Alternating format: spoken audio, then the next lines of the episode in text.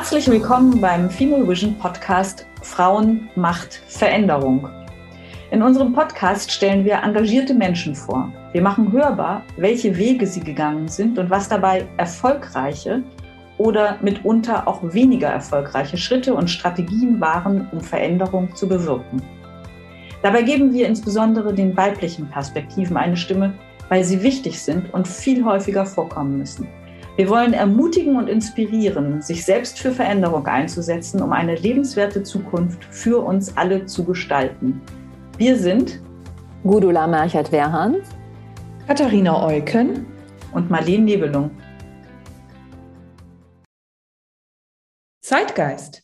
Was ist das eigentlich? Eine kurzfristige Erscheinung, die schon wieder weggeht? Oder etwas, was zum Megatrend werden kann und unumkehrbar unser Leben bestimmt? Müssen wir uns dem Zeitgeist anpassen? Oder werden wir unmerklich Kinder des Zeitgeistes? Und wer nicht mitbekommt, was der Zeitgeist ist, ist auch bald out. Mit Fragen des Zeitgeistes beschäftigt sich Kirstine Fratz, Autorin des Buches Zeitgeist und wie er uns vorantreibt. Als studierte Kulturwissenschaftlerin, Trendforscherin und Zeitgeistexpertin berät sie Unternehmen, wie sie im Produkt- und Marketingbereich den Nerv der Zeit treffen. Aber auch die katholische Kirche wollte schon von Kirstine Fratz wissen, wie sie wieder besser in die Zeit passt. Da wir im Female Vision Podcast ebenfalls auf der Suche sind, wie die Systeme, in denen wir leben und arbeiten, sein sollten, damit sie zu uns, und zwar nicht nur zu uns Frauen, sondern zu uns allen passen, ist die Frage des Zeitgeistes für uns gleichermaßen wichtig. Nach Freiheit in unserer letzten Episode nun Zeitgeist. Vielleicht hat es ja etwas miteinander zu tun. Aber fangen wir erst einmal an, liebe Kirstine. Herzlich willkommen und los geht es mit unserer Standardbitte. Stell dich doch bitte einmal selber vor. Ja, vielen Dank, dass ich hier sein darf. Danke für die Einladung. Ja, und das selber vorstellen ist immer so eine Sache. Ne? Also auf jeden Fall, mein Name ist Christine, schon mal ganz toll. Vielen Dank. Ähm, ich, bin, äh, ich bin eigentlich mit so einem diffusen Gefühl in die Welt gekommen. Solange ich mich erinnern kann, hatte ich immer so diese Frage in mir, so wie wir denken, leben und handeln, kann das nicht eigentlich alles auch ganz anders sein? Und diese Frage, die hat mich lange beschäftigt und als ich dann äh, langsam heranwuchs und als Jugendliche habe ich dann so gemerkt, dass es wirklich verdammt viele Menschen gibt, die mir die ganze Zeit erzählen wollen, wie das Leben zu laufen hat und wie ich zu sein habe, damit ich dann zu diesem Leben passe. Und ich habe dann im Laufe meiner Jugend gemerkt, dass genau diese Leute, die mir immer sagen, wie alles zu laufen hat, die sind, die heimlich ganz wilde Sachen machen, die völlig von dem abweichen, was sie mir erzählen, wie die Sachen zu laufen haben. Und habe ich gedacht, irgendwas stimmt hier nicht. Und dann habe ich irgendwann mal gemerkt, dass es an anderen Kulturkreisen weit über den Globus Kulturen gibt, die nochmal ganz anders denken, glauben und Vorstellungen von einem gelungenen Leben haben. Und dann habe ich gedacht, ja, dann muss es doch tatsächlich nicht so sein, wie man es mir erzählt und habe dann Kulturwissenschaften studiert und habe dann festgestellt, es gibt tatsächlich Leute, die andere Menschen aufessen. Es gibt andere Kulturen, da verehrt man heilige Kühe. Und wie geht das jetzt alles zusammen? Wieso sagt man mir, ich muss so sein, die Welt ist so? Und ich habe darauf nicht so richtig die Antwort gefunden, habe aber gemerkt, dass die viel interessantere Frage eigentlich ist, wie kann es sein, dass wir tatsächlich dann irgendwie Jahrzehnte oder Jahrhunderte später doch wieder alles ganz, ganz anders machten.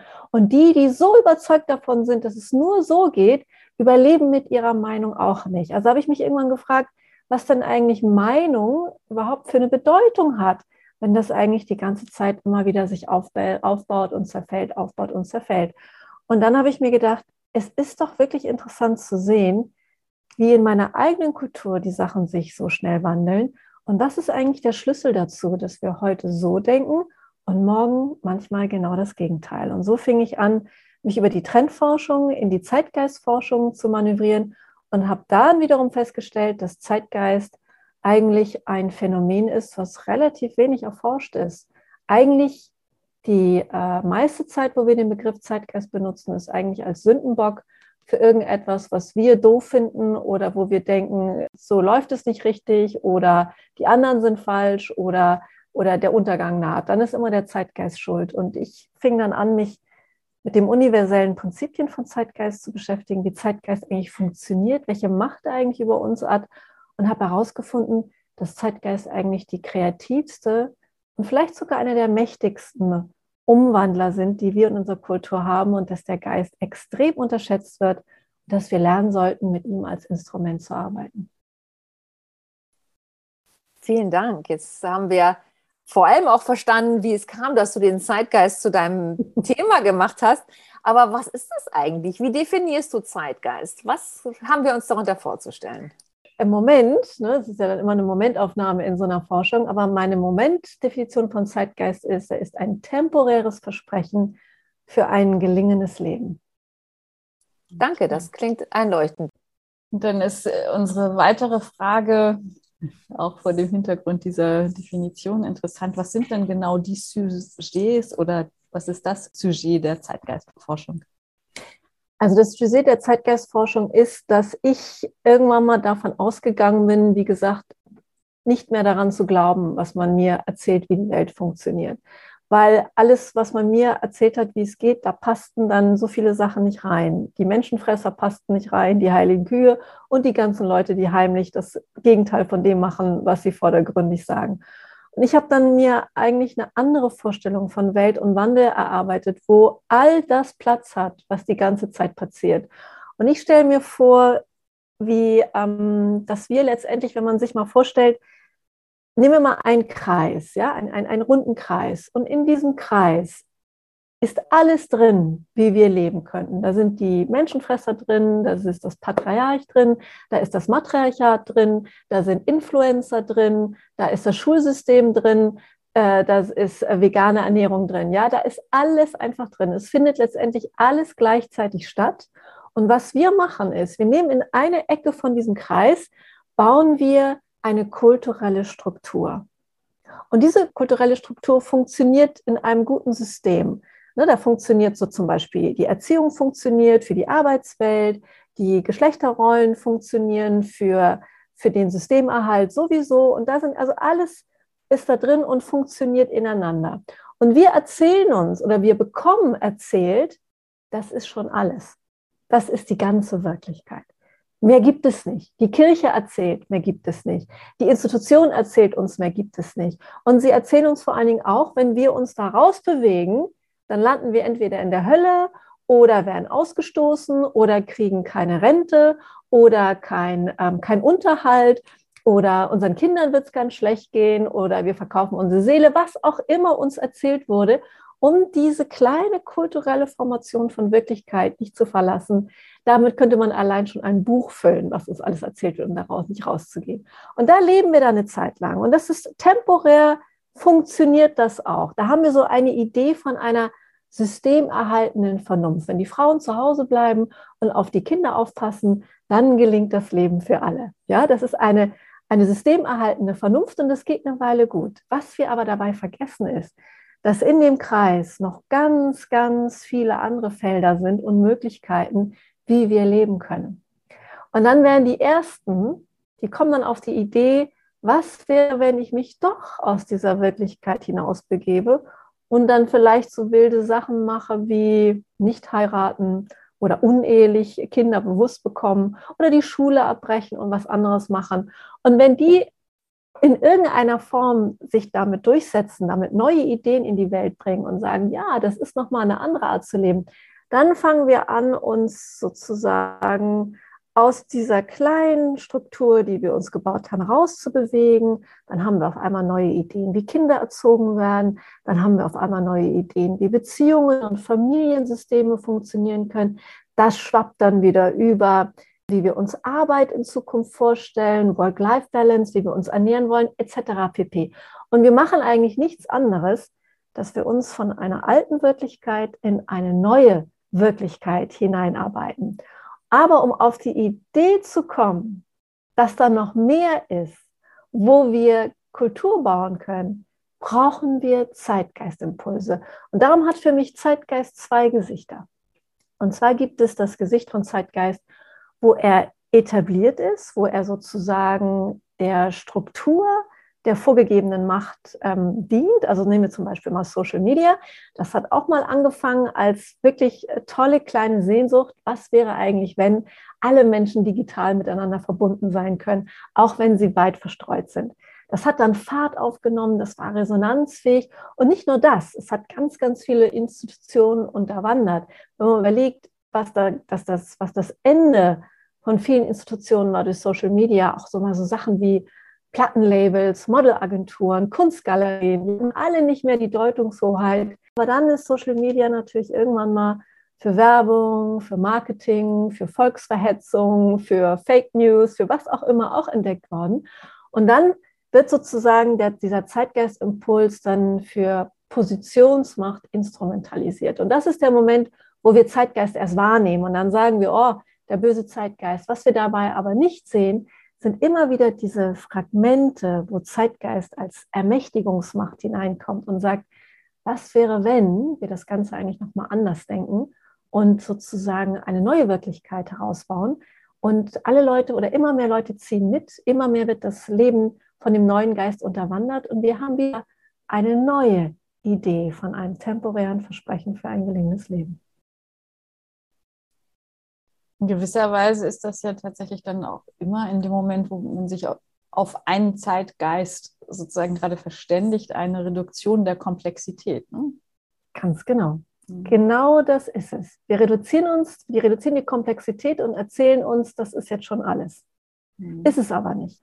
Und geht es immer weiter. Und im Prinzip merken wir das auch als Privatperson. Es ist eigentlich ganz simpel. Wenn wir morgens aufstehen, dann brauchen wir erstmal einen Kaffee oder eine Dusche um uns auszubalancieren. Danach haben wir Lust auf so ein bisschen Input, dann reden wir mit Leuten, arbeiten mit Leuten, erledigen Einkäufe, sind dann vielleicht im öffentlichen Raum.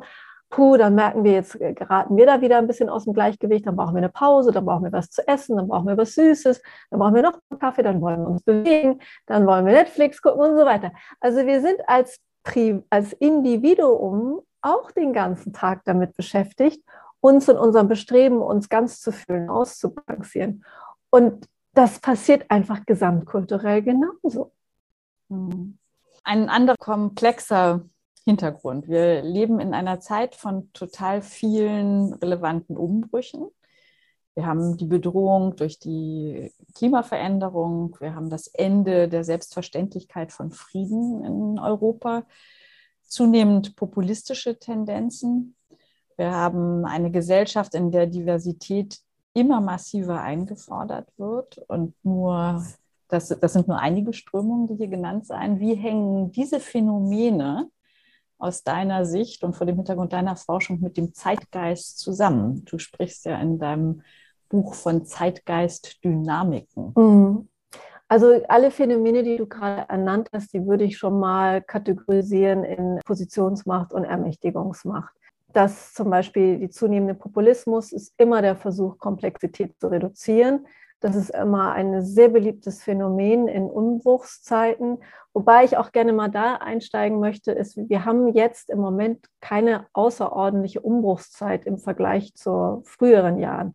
Es ist nur einfach, dass wir durch die Geschichtsschreibung die meisten Umbrüche gar nicht vermittelt bekommen, weil die sich ganz stark immer an der Positionsmacht ausrichten. Also wir haben immer große Umbrüche, fast eigentlich zu jeder Zeit. Wir haben eine rückwirkend immer so die Idee, dass, dass die Vergangenheit so eine gleichförmige äh, Konsenszeit war, wo alle sich darauf geeinigt haben, dass man in die Kirche geht und, ähm, und dem König äh, Respekt zollt. Das war mitnichten so. Aber diese aufkommenden, so kann es irgendwie nicht sein, muss anders sein, wurden natürlich schnell im Keim erstickt und haben es dann nicht in die Geschichtsschreibung gepasst. Und deshalb haben wir jetzt die Idee, dass wir besonders viele Umbrüche haben. Also auch wir haben andere Herausforderungen, aber wir haben nicht mehr Herausforderungen letztendlich. Und ähm, zum Beispiel der Trend zur Diversität ist ja ein ganz starker Trend zur Ermächtigung. Also auch hier versuchen wir mit einem Idealbild von Frau, von Mann, von Körperlichkeit, von Aussehen, von Status, von Hautfarbe zu brechen. Und das ist zum Beispiel immer eine sehr starke Zeitgeistarbeit, weil Idealbilder oder auch Anti-Idealbilder, also wie man zu sein hat oder nicht zu sein hat, sind letztendlich immer Formen von Diskriminierung, weil sie ganz viel nicht inkludieren.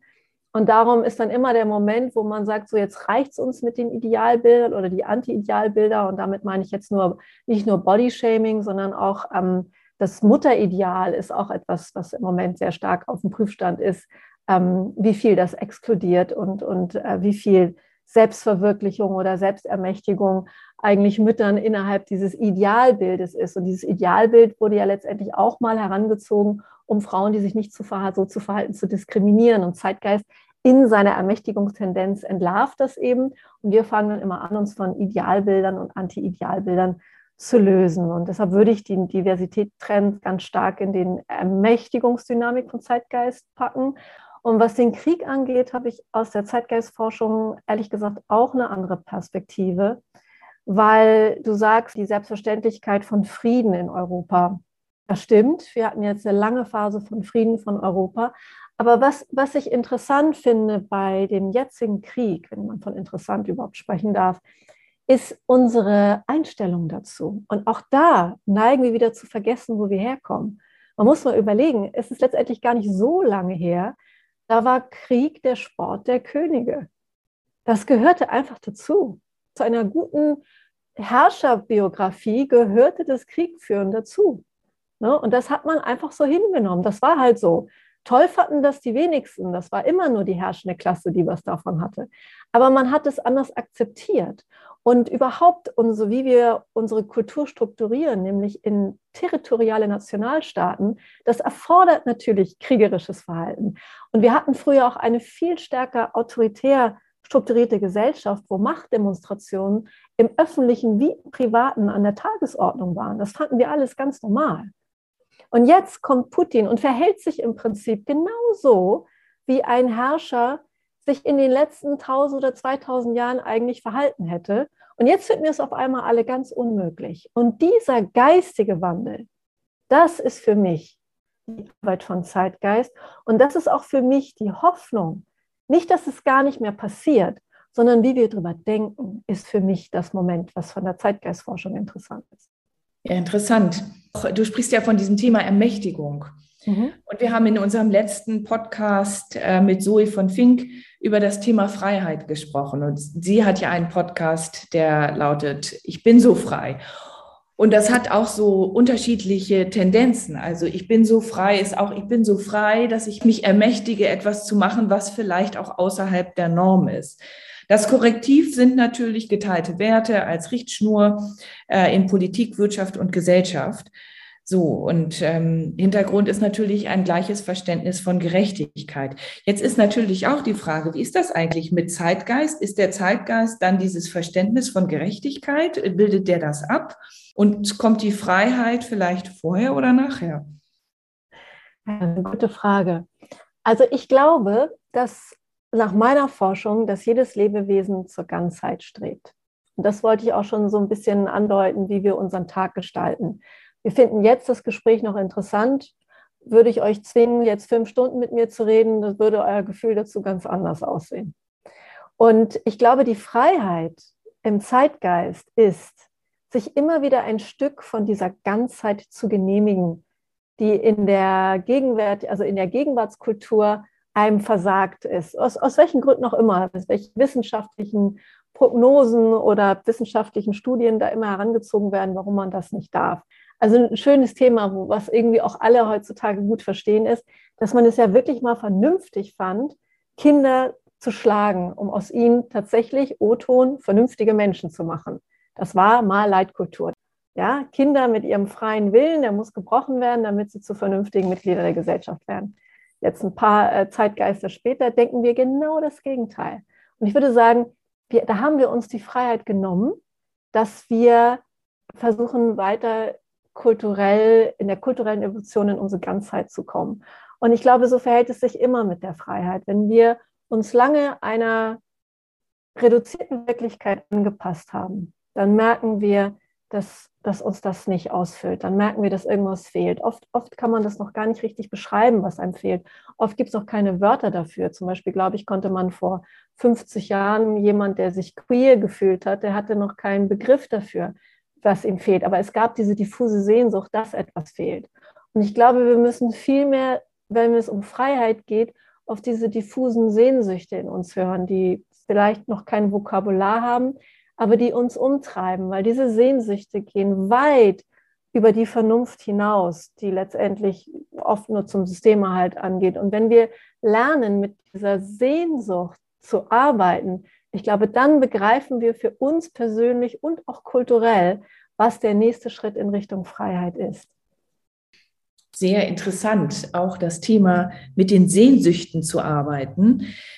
Wir haben ja hier im Female Vision Podcast unter anderem auch das Anliegen, wie die Rolle von Männern und Frauen in der Arbeitswelt sind und betrachten das aus der systemischen Brille. Und da fragen wir uns natürlich immer, wie muss ein System aussehen, in dem Chancengerechtigkeit gelingt und was wird da abgefordert? So, und wenn ich jetzt daran denke, an diese Sehnsüchte, dann wird es ja wahrscheinlich auch diese Veränderung geben aufgrund dieser Sehnsüchte. Also was sagt, da, was sagt der Zeitgeist deiner Meinung nach zu der Arbeits- und Lebenswelt von morgen? Also ich finde, dass dieses Thema von Männern und Frauen und dieses Aufbrechen von tradierten Geschlechterrollen, das ist maximal disruptiv. Und ich glaube, die meisten Menschen sind sich noch gar nicht bewusst, wie maximal disruptiv das ist. Weil wenn man sich jetzt zurück in die Geschichte anguckt, ist eigentlich die vornehmliche Aufgabe von Frauen in patriarchischen Strukturen, ist eigentlich, dass sie ein Stabilitätskonzept darstellen. Sie stabilisieren durch ihre Nichtentfaltung alle anderen. Sie stabilisieren durch ihre Häuslichkeit alle anderen, durch die äh, emotionale ähm, und liebende Zuwendung zu allen alle anderen und sie stabilisieren auch, indem sie das Ganze unentgeltlich machen. Und wenn das ins Rutschen kommt, und das ist ja dabei zu rutschen, dann erfasst das alle Lebensbereiche, die wir uns nur vorstellen können ja, ich weiß, dass es vielen nicht bewusst ist, was für eine Stabilitäts-, also Stabilisierungsleistung Frauen für patriarchische Gesellschaften geleistet haben. Und wenn die jetzt für ihre Arbeit Geld wollen und für ihre Arbeit Anerkennung wollen und sie wollen Arbeitsteilung und Entlastung und sie wollen Sie wollen berufliche Strukturen, die nicht nur darauf ausgelegt sind, dass kinderlose Männer darin klarkommen oder Männer, die Kinder haben, die von den Frauen betreut werden. Es ist noch nicht einmal abzusehen, was das bedeutet in den nächsten Jahrzehnten. Ich glaube, da bleibt kein Stein auf dem anderen, ehrlich gesagt. Und ich glaube, da machen wir gerade einen riesen evolutionären Prozess, dass Männer, aber natürlich auch Frauen zunehmend lernen, emotionale Selbstverantwortung zu tragen, weil was, was ich beobachte oft in Beziehungen, diese Idee, wenn ich einen Ehepartner oder wenn ich einen Partner habe, dann, dann sind die dazu zuständig, dass ich klarkomme, klarkomme mit meinen Themen, klarkomme mit meinen Emotionen, klarkomme mit meinen Verletzungen. Und das haben Frauen wirklich jahrelang, jahrhundertelang geleistet, dass der andere klarkommt. Und selber haben sie natürlich auch Männer dazu genutzt, um klarzukommen. Aber ich glaube, wir stehen an so einer Schwelle gerade, wo man sich gegenseitig anguckt und sagt, pass mal auf, ich habe keinen Bock auf deine Themen. Ich habe keinen Bock auf deine Themen in der Beziehung, in der Elternschaft und auch nicht am Job komm mal klar, ja. Und ich glaube, da sind wir richtig am Üben, da sind wir auch richtig am Gucken, wie das geht. Da haben wir ganz, ganz wenig Referenzpunkte, an denen wir uns orientieren können. Wie funktioniert eigentlich Zusammenleben? Wie funktioniert Arbeit zwischen den Geschlechtern, wenn keiner mehr für den anderen stillhält, damit der andere klarkommt? Wow, also ich weiß gar nicht mehr, ob ich da, was ich danach noch fragen soll, weil das klingt ja wirklich danach, dass sich die Welt aus den Angeln hebt, wenn das, äh, wenn man das zu Ende denkt, so wie du das beschreibst. Und das wird sicherlich nicht über Nacht passieren, aber Nein. wir sehen ja auch in bestimmten Strömungen und Gruppen, dass das veränderte Frauenbild eine große Angst für Menschen dieser Gruppe bedeutet, insbesondere eben für Männer dieser Gruppe. Und äh, das. Zu Recht. Äh, ja, zu Recht weil sie haben keinen Zugriff auf dieses Stabilitätskonzept. Und das würde mir auch Angst machen. Ich meine, ich bin Nutznießerin von diesem Stabilitätskonzept. Ich habe eine Mama gehabt, die war zu Hause und hat um halb eins mit dem Mittagessen auf mich gewartet. Die war immer in Reichweite für meine emotionalen Schwankungen und all das. Ich bin absoluter Nutznießer davon, ist gar keine Frage. Wie gesagt, da kommt eine Menge ins Schwanken, aber ich bin dann trotzdem manchmal erstaunt, wie schnell es doch geht gerade die jungen Frauen, so wie ich das wahrnehme, haben eine enorme Selbstverständlichkeit, auch eine enorme sexuelle Selbstverständlichkeit. Das ist auch nochmal ein anderes Thema. Aber ich habe das Gefühl, wir sind ja gerade, da ist ein enormes Übungsfeld aufgemacht worden. Und zum Beispiel, wenn, wenn meine Tochter, die ist jetzt 14, wenn die Besuch hat von einer Freundin und die sagen dann, ähm, ja, was macht denn eigentlich deine Mutter? so eine Sache. Und dann fragen sie, was ich da, wie das eigentlich geht. Und dann erzähle ich denen, nun, ich erforsche immer so, wie wir darüber denken, wie das rechte Leben ist und ob sie sich vorstellen konnten, dass es mal eine Zeit gab, wo man dachte, dass Jungs mehr wert sind als Mädchen. Und dann gucken die mich wirklich an, als würde ich Chinesisch sprechen. Das ist für die so fern und auch wirklich, das ist absurd, dass sie teilweise erstmal Schwierigkeit haben zu begreifen, was ich da überhaupt sage. Und es geht so schnell, dass wir eine begrenzte kulturelle Struktur verlassen und uns eine neue Wirklichkeit aufbauen. Und gerade dadurch, dass so viele Institutionen durchs Internet auch die Deutungshoheit verloren haben, hoffe ich, dass es auch ein bisschen schneller geht. Ja, du hast völlig recht. Jetzt frage ich aber trotzdem was anderes, denn äh, ich würde noch gerne von dir wissen, wo ist eigentlich der Unterschied zwischen Mode, Zeitgeist und Megatrend? Gibt es da Unterschiede? Weil diese Dinge werden ja oft in einem ähnlichen Kontext verwendet, die Begriffe, und, und vielleicht auch einfach falsch verwendet. Das weiß ich nicht. Das ist jetzt meine Frage an dich. Ja, das ist dann so eine Begriffskategorisierung. Ich glaube, die Begriffe sind fließend. Also Megatrends sind insofern mit Zeitgeist verwandt, weil sie sich mit einem übergeordneten Thema, einem übergeordneten Geist beschäftigen, der eben auch Untergruppen, Untertrends, verschiedene Lebensbereiche erreicht und eben nicht nur ein oder zwei. Und insofern ist das schon ähnlich. Und Mode, äh, ich glaube, Mode ist wie so eine wie so eine eigene Melodie im ganzen Orchester. Also es gibt ja nun auch Mode, die ermächtigt und es gibt ja auch Mode, die Positionsmacht. Also mir, mir fällt jetzt ein, irgendwie die Anschaffung von Korsetts und die Abschaffung von Korsetts. Nun weiß ich nicht, ob wir heute noch so eine Mode haben, die so einengt ist, aber wir haben natürlich eine Mode, die extrem sexualisierend ist. Also es gibt ja eigentlich kaum Kleidungsstücke, die jetzt nicht den Anspruch haben, irgendwie auch verlockend oder, oder sexy zu sein. Und ich glaube, das ist schon sehr typisch für unsere Zeit, dass wir keine Mode mehr haben, die jetzt wirklich unseren Stand oder unser, ja, ich würde auch sagen, teilweise nicht mal mehr unseren Status abbilden, wenn man mal von Marken absieht. Das hat sich auch schon recht demokratisiert. Und ich finde, Mode ist so der kurzweiligste Ausdruck von Zeitgeist, weil er sich eben auch mit am schnellsten bewegen kann. Mode, also im, auf Kleidung bezogen und ähm, ja, jetzt andere. auf Kleidung bezogen. Was, was meinst du denn noch mit Mode? Ja, es kann ja, es kann ja auch sein, dass manche Leute glauben, das wäre eine Mode, dass man jetzt irgendwie als Frau äh, bestimmte gleiche äh, Rechte einfordert. Oder nehmen wir den, das Beispiel Nachhaltigkeit. Also ist das jetzt eine Mode, die wieder weggeht? Ist das ein Trend? Ist das Zeitgeist? Also ich glaube, erstmal alles, was kommt, geht auch wieder. Das ist so sicher wie tatsächlich das Arm in der Kirche. Alles, was in die Welt kommt, geht auch irgendwann wieder aus ihr hinaus. Nichts bleibt. Das, das ist die große Hoffnung im Zeitgeist. Wie lange es dauert, ist eine andere Frage. Also uns geht es so ein bisschen um die kognitive Dissonanz. Wir, wir sagen, dass wir was wollen, was wir dann doch nicht bereit sind zu tun. Die, die, kognitive Dissonanz ist ein ganz, ganz großes Thema. Aber die ist natürlich, natürlich hat man eine kognitive Dissonanz, wo man von einer Wirklichkeit, wo man sich gut eingerichtet hat, auf einmal sich transformieren muss in eine andere Wirklichkeit. Dass man da ein paar Anpassungsschwierigkeiten hat, das finde ich äußerst nachvollziehbar. Und ich glaube, man muss diese ganzen Sachen mit einer anderen Großzügigkeit betrachten. Jetzt wird man natürlich sagen, gerade im Bereich Nachhaltigkeit und Klimawandel haben wir eigentlich gar keine Zeit für Großzügigkeit. Aber wenn man sich mit Menschen beschäftigt und wie sich Menschen entwickeln, dann kommt man an der Großzügigkeit nicht vorbei. Und ich bin immer schon froh, wenn diese neuen Impulse auf der Agenda sind. Dann machen die einen Greenwashing, die anderen machen vorne rum so und hinten rum so. Aber letztendlich, wir probieren. Und ich glaube, dieser Anspruch, dass wir es richtig zu machen haben und dass es ein bestimmtes Ergebnis gibt, was es zu erreichen gibt, ich glaube, das führt einfach wirklich zu sehr viel Frust schon in der Erwartung. Auch wenn es, wenn es wichtig ist und wichtig wäre und drängend ist.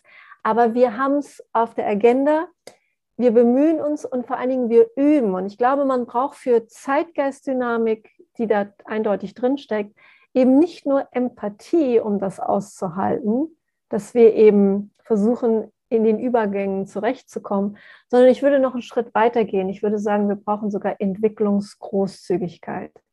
Wir können nicht immer wissen, was der Ausgang ist. Wir haben zwar ein Ziel gesetzt, aber nicht einmal das wissen wir, ob das das, der beste, das Beste aller Ziele ist.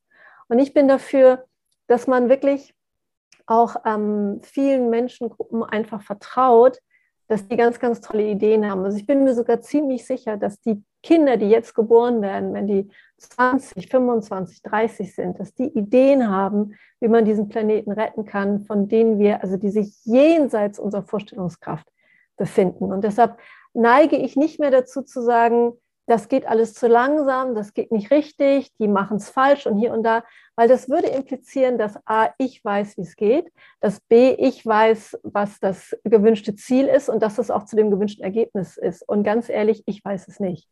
Und die meisten Leute wissen es auch nicht, weil wir diesen Weitblick gar nicht haben. Und deshalb fördern, dass es auf der Agenda ist, fördern, dass es weitergeht, aber großzügig sein damit, dass wir am Üben sind. Und ich ähm, sehe das immer so ein bisschen, das ist für mich so ein bisschen auch so ein mütterlicher Blick auf kulturelle Evolution.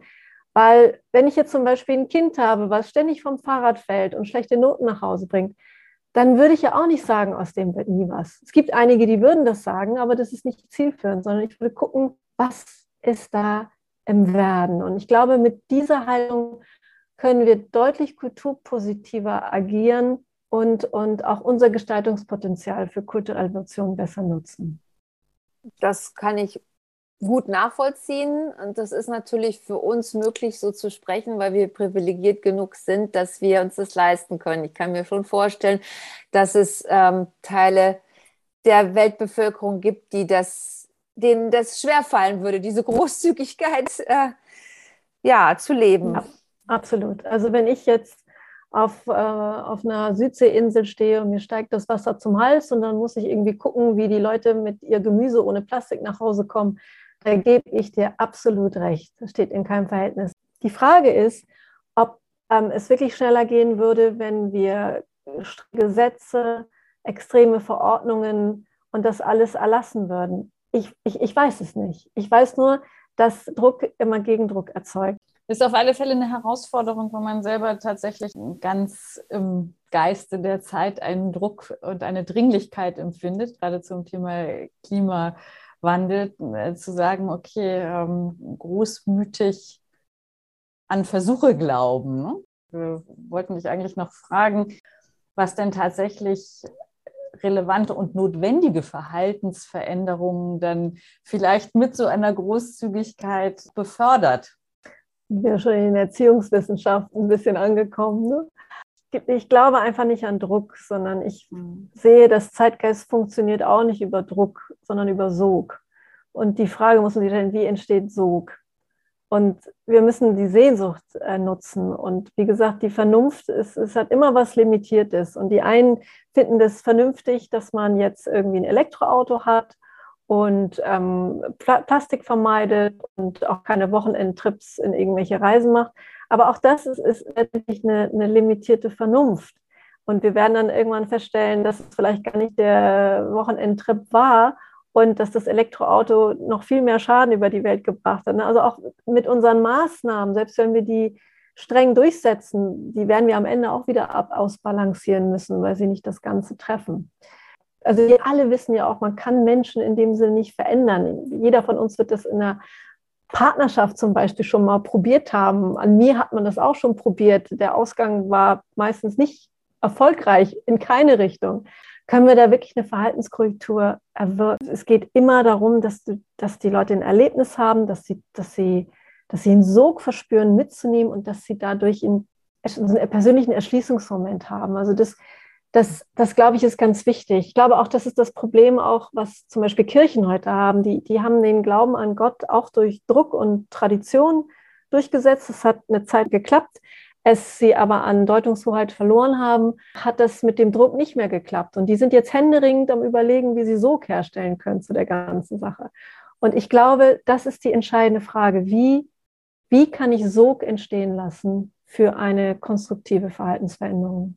Und das hat dann auch, das ist ein toller Begriff, der Sog, der hat ja ganz viel dann auch mit der Sehnsucht zu tun, die du ganz genau, auch schon ja. geschildert hast. Ganz genau. Die Kirche ist auch schon mal Gegenstand unserer Gespräche gewesen. Wir hatten nämlich vor einer Weile in der Episode 21 eine Vertreterin von der Bewegung Maria 2.0 zu Gast Spannend, und ja. Äh, haben jetzt äh, mit Neugier gelesen, dass du dich auch für die Kirche engagierst. Ich habe jetzt schon so eine leise Ahnung, dass es da um das Erzeugen von Sog gegangen sein könnte.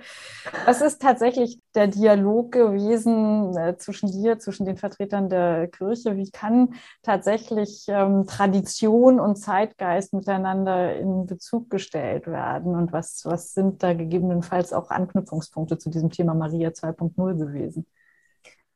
Ja, das ist äh, letztendlich versuche ich den Konservativen die Angst vor dem Wandel zu nehmen, weil ich meine, dass das Argument der Kirche ist ja, dass sie Werte bewahren. Das ist ja immer so der Legitimierungskontext von, von Konservativen. Jetzt ist es aber so, wenn man sich Positionsmacht und Ermächtigungsmacht anguckt, dann werden diese so hochgehaltenen Werte von Positionsmacht allzu gerne instrumentalisiert und als Druckmittel auch eingesetzt, dass man von den Werten abweicht und dann erfahrt man Sanktionen oder was auch immer da gerade dann an der Tagesordnung ist. Wenn man jetzt nochmal auf dieses Kreismodell zurückkommt, was passiert mit den Werten im Wandel? Und wenn man das sich mit Entwicklungsgroßzügigkeit anguckt, dann sehen wir, dass Zeitgeist eigentlich die Werte nicht wegnimmt, sondern im Gegenteil lebendig hält. Weil von welchen Werten reden wir im Christentum? Das ist Liebe, Glaube, Hoffnung, Zuversicht und all diese Sachen. Und diese Werte werden von Positionsmacht in der Regel irgendwann im Laufe der Zeit erstickt und finden eigentlich nicht mehr statt. Dann haben wir ein strukturell funktionierendes System, wo aber weder Entwicklung, Entfaltung noch Sehnsucht noch Lebendigkeit stattfinden. Und eigentlich schmeißt Positionsmacht diese Werte irgendwann selber ab absurdum und schmeißt sie raus und äh, sprechen eigentlich nur noch von der leeren Hülle. Durch Zeitgeist hat man die Möglichkeit, diese Werte tatsächlich am Leben zu behalten. Es kann sein, dass sie dann mal in der öffentlichen Wahrnehmung sinken, aber meistens ist das ein Prozess, um sich davon zu befreien.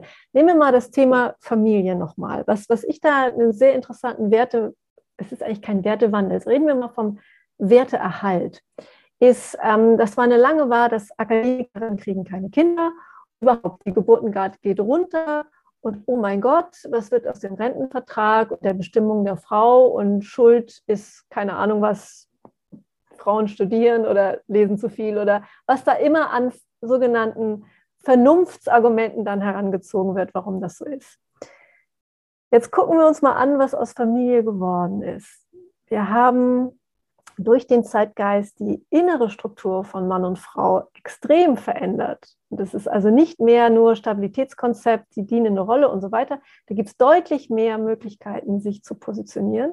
Und was ich auch beobachte, ist, dass zunehmend Frauen unter 25 bewusst sich für Mutterschaft entscheiden. Und ich habe eine Studentin gehabt, die daran geforscht hat und die hat so interessante Sachen zutage gefördert. Die hat eine junge Frau gefragt, die ist mit 23 bewusst Mutter geworden und hat gesagt, warum hast du das gemacht? Hat sie gesagt, hm, ich habe eigentlich die ganze Zeit gehört, Kinder sind ein absoluter Problemfaktor für mich. Wenn ich zu früh Kinder kriege, dann kann ich das und das und das und das alles nicht mehr machen. Dann habe ich überlegt, aber vielleicht ist es ganz anders. Vielleicht sind Kinder ja auch ein Glücksfaktor für mein Leben. Und der Hintergrund, warum sie das überhaupt denken kann, ist, dass die Strukturen um Frauen, um Mutterschaft, um heiraten oder nicht heiraten, um selbstständig oder nicht selbstständig, sich durch den Zeitgeist so verändert haben, dass der Kontext, in dem eine junge Mutter sich heute befindet, es ihr überhaupt wieder möglich macht, in diesem Alter Mutterschaft als Wert zu sehen. Und das ist für mich das, was die meisten nicht sehen. Und das ist die Kunst von Entwicklungsgroßzügigkeit. Das Thema Familie, Mutterschaft war am Bröckeln. Dann haben wir im, im Fernsehen die ganzen tollen Talkshows mit dem Ethikrat und dem Experten hast du nicht gesehen und der Untergang naht. Und das ist alles immer nur eine Art Klischee-Diskurs aus dieser limitierten Idee von Vernunft, die nur dem Systemerhalt äh, dient und sonst gar nichts und sich nicht guckt, wo will denn die Lebendigkeit hin? Schaut man sich das als Zeitgeistforscherin an, erkennt man, dass, dass der Wert von Mutterschaft an einer anderen Stelle auf eine Art und Weise wieder in die Gesellschaft reinkommt, wie man sich das hätte vorher nicht vorstellen können.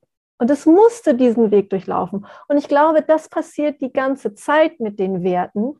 Und ich wirklich, ich spreche mittlerweile der konservativen Fraktion die Fähigkeit habe, diese Werte tatsächlich zu bewahren. Sie müssten wirklich mehr darüber nachdenken, wie sie sie lebendig halten können. Du sprichst in deinem Buch auch davon, dass man zeitgeistmündig sein kann. Wie ist das denn? Wenn man zeitgeistmündig ist, bewegt man sich dann so wie dieses Beispiel äh, dieses Mädchens die, oder dieser jungen Frau, die früh ein Kind gekriegt hat, die hat sich ja gegen den Zeitgeist. Die hat sich gegen die Positionsmacht entschieden. Die hat sich gegen die Positionsmacht. Mhm. Genau, und ist vielleicht ja Trendsetterin des neuen Zeitgeistes. Ich nenne solche Leute ja Spirit Maker, wenn die das machen. Also Trendsetter, Trends sind für mich so die Kinder des Zeitgeists und Spirit Maker sind für mich die, diese, diese leeren Felder der Ganzheit. Da also neue, neue, neue Heimaten erschaffen lässt für die, für die kollektive Sehnsucht. Ähm, wie man zeitgeistmündig wird, ist, glaube ich, indem man anfängt, oder so wie ich es versuche oder so wie ich es in meinen Vorträgen und Artikeln dann eben auch versuche weiterzugeben, dass man die Systemik von Zeitgeist versteht. Und es nicht darum geht, dass man einen Sündenbock hat für alles, was schief geht, sondern dass Zeitgeist uns, und zwar jeden von uns, immer wieder dazu ermächtigt, Positionsmacht zu entflechten und Dinge neu zu verbinden, die in dem vorangehenden System nicht da waren. Wie zum Beispiel frühe Mutterschaft und trotzdem selbstbestimmt. Oder queer sein. Oder überhaupt äh, die äh, Geschlechtsidentitäten neu finden und so. Ich meine, das ist ja alles, wo es nicht stattfand, hieß es ja nicht, dass es nicht da war. Ne? Und das meine ich. Und das ist für mich Zeitgeistmündigkeit, wenn man sich als Spirit Maker versteht und mit Zeitgeist wirklich arbeitet, um zu gucken, was will da in die Welt? Was, was ist ein Fragment aus dem kulturellen Unterbewusstsein, was mir davon erzählt, was wieder integriert werden will? Und wie kann ich das fördern? Das ist für mich Zeitgeistmündigkeit. Wie treibt der Zeitgeist dich persönlich an? Oder treibst du den Zeitgeist an? Ach, schön wär's. so viel Macht habe ich nicht. also ich bin auch nur ein Kind meiner Zeit. Und ich glaube auch die Zeitgeistforschung, wie ich sie heute erkenne, wäre mir nicht möglich gewesen, vor 100 Jahren zu erkennen. Also ich glaube, auch das ist an der Zeit, dass, dass ich Zeitgeistdynamik, Zeitgeistforschung, Spirit Maker, dass das resonanzfähig ist für in einer Zeit, wo viele Leute versuchen, ihren individuellen Weg zu gehen, wo viele Leute sich versuchen, von Positionsmacht zu emanzipieren. Es sind ja nicht nur die Frauen, die sich von Positionsmacht emanzipieren, es sind auch die Männer und es sind vor allen Dingen auch die Kinder, die sich ganz stark von Positionsmacht emanzipieren. Und, und ich glaube, dass meine Zeitgeistforschung generell das Überthema hat, sich von Positionsmacht zu positionieren. Und das ist jetzt an der Zeit. Und ich gebe, glaube ich, nur ein Gedankengerüst raus, mit dem Leute sehen können, was mit ihnen passiert und was sie auch in Zukunft mit dieser Entwicklung eben auch aktiv tun können. Und insofern bin ich eigentlich nur ein Advokat des Zeitgeistes und mehr eigentlich nicht. Und wie schaffst du es, dass du deine eigene Wahrnehmung so präzise äh, schärfst, dass du die Wirklichkeit so genau wahrnehmen kannst? Und was kannst du uns empfehlen, wie wir das auch lernen können? Ich werte nicht. Das ist wirklich das A und O. Ich habe mich emanzipiert von der Idee des kritischen Geistes, was auch ein Zeitgeist ist. Und ich glaube, dass der kritische Geist mehr der systemerhaltenden Vernunft dient als dem ermächtigenden Zeitgeist. Und ich versuche wirklich, mich nicht durch die Welt zu gehen und zu sagen, finde ich gut, finde ich schlecht, geht gar nicht, passt nicht in mein Weltbild, sondern ich habe wirklich die mentale Voreinstellung, was hat das zu bedeuten was ist im Werden. Und das ist natürlich ganz toll, weil viele Menschen in meinem Umfeld natürlich mir auch alles erzählen. Das hilft mir natürlich dann auch an viele Fragmente von unterbewusster Sehnsucht heranzukommen, weil ich sie nicht bewerte. Aber es ist erstaunlich, wie viel Vertrauen Menschen mit ihren Sehnsüchten einem entgegenbringen und, und wie viel man da draußen erkennt durch die Voreinstellung, nicht werten und daraus resultierende Entwicklungsgroßzügigkeit. Und ich kann nur jedem empfehlen, wer wirklich mit Zeitgeist in, in Resonanz gehen möchte, dass gerade da, wo man denkt, die sind doch bescheuert oder das geht doch gar nicht oder wie kann das sein und jetzt hört es aber mal auf, dass man gerade da sagt, Moment mal, wenn es eine Abweichung ist, erzählt es mir vielleicht etwas davon, wessen Zeit abgelaufen ist und welche Zeit im Kommen ist. Hm. Hat das ja ganz viel Verwandtschaft mit dem, was auch so in der ganzen Achtsamkeitsbewegung, ge, ich sage mal in Anführungsstrichen, predigt wird. Ne? Also das korreliert, diese, ja diese, klar. Ja. Ich hake noch an einer Stelle, nämlich, wie geht das Nicht-Werten zusammen mit dem tatsächlich Positionsmacht als solche auch eindeutig zu benennen und sich auch im gegebenen Fall dagegen zu positionieren, beziehungsweise die zu versuchen aufzulösen. Hm, das ist nicht einfach. Ich will auch nicht sagen, dass mir das nicht immer gelingt. Ich kann auch innerlich manchmal schimpfen und sagen, oh, echt jetzt, also wirklich. Aber ich merke dann eben auch relativ schnell, dass es mich zu keinem Punkt bringt, dass, dass das Schimpfen und Werten letztendlich weder erkenntnisfördernd ist, noch irgendwie ähm, wissensbefriedigend oder sowas. Und ich komme dann immer schnell wieder an den Punkt, wo ich sage, ja, aber warum passiert es denn so? Weil auch die Positionsmacht ist ja durch eine Sehnsucht in die Welt gekommen. Mhm. Also auch da ist ja zum Beispiel eine, eine, Frage, die mich unheimlich interessiert. Warum ist das Patriarchat in die Welt gekommen? Ich meine, es ist ja relativ jung. Wir reden hier so von circa 8000 Jahren so auf 170.000 Jahre Menschheitsgeschichte ist das letztendlich auch noch eine Versuchsanordnung. Ne? Und ähm, wie, ja, wie, wie ist das in die Welt gekommen? Was, was, war die Sehnsucht? Wo waren wir im Kreis unterwegs, dass man dachte, ach Mensch, so einen monotheistischen Mann im Himmel, der alles erschaffen hat, das ist doch mal eine interessante Nummer. Weil ich meine, davor haben wir eigentlich als Menschen an Reproduktionsmythen geglaubt. Also man dachte, die Mutter Erde bringt alles hervor und dann kommt auf einmal und sagt, nee, das war ein Mann im Himmel. Jetzt muss man sich mal überlegen, was das für ein Marketing nach sich gezogen hat, damit man auf einmal von dem Glaube auf den Glaube gegangen ist. Und da frage ich mich schon, was hatten wir satt zu der Zeit? Ne? Was, wie ist das gekommen? Ich habe dafür zum Beispiel noch keine erschöpfende Antwort gefunden, weil irgendwie kaum jemand dabei war. Und dann haben wir wieder auch Geschichtsschreibung. Es gibt also tolle Forscher, die auch da dran sind. Es gibt ja auch ganz viele Artefakte aus früher äh, Zeiten, die nochmal überforscht werden, weil wir andere Zeitgeistperspektiven darauf haben. Ähm, also das ist eine spannende Frage und somit setze ich mich immer mit Positionsmacht auseinander. Wo kommt die her? Wo wollte sie ursprünglich hin? Und wo hat sie sich verrannt? Hm. Ich brauche nochmal deine Hilfe beim Thema Nichtwerten und Gelassenheit. Wenn ich jetzt an Reichsbürger Aluhüte und Menschen, äh, die sich in diesem Spektrum bewegen, denke, mh, hm, muss ich zugeben, dass es mir schwerfällt, dann nicht zu werten und da ähm, einfach nur neugierig zu sein. Hilf mir mal, äh, eine Perspektive nachzuvollziehen, wie, wie mir das gelingen könnte. Ja, es ist schwer. Ne? Und ich meine, ich sitze dann hier auch in meinem stillen Kämmerlein und entscheide, über die Aluhüte nicht zu werten. Das ist natürlich einfach, weil sie beeinflussen nicht mein Leben wenn sie jetzt äh, anfangen würden, so viel Positionsmacht zu generieren, dass sie mein Leben für mich empfunden negativ beeinflussen, dann weiß ich auch nicht, ob ich dann noch so neutral bleibe. Aber gerade die, die, das Privileg der Neutralität erlaubt es mir ja, sich zu überlegen, was ist ihre Sehnsucht? Auch da stelle ich dieselbe Frage. Was ist die Sehnsucht vom Aluhut? Weil wir sehen den Aluhut und denken so, nee und ach und kann ja nicht. Aber was treibt sie an? Und oft ist das äh, nicht unbedingt immer das Vordergründigste. Und ich glaube, wenn wir uns in unseren Sehnsüchten erkennen können, dann können wir uns auch vielleicht besser verstehen und auch vielleicht auf einer anderen Ebene miteinander sprechen.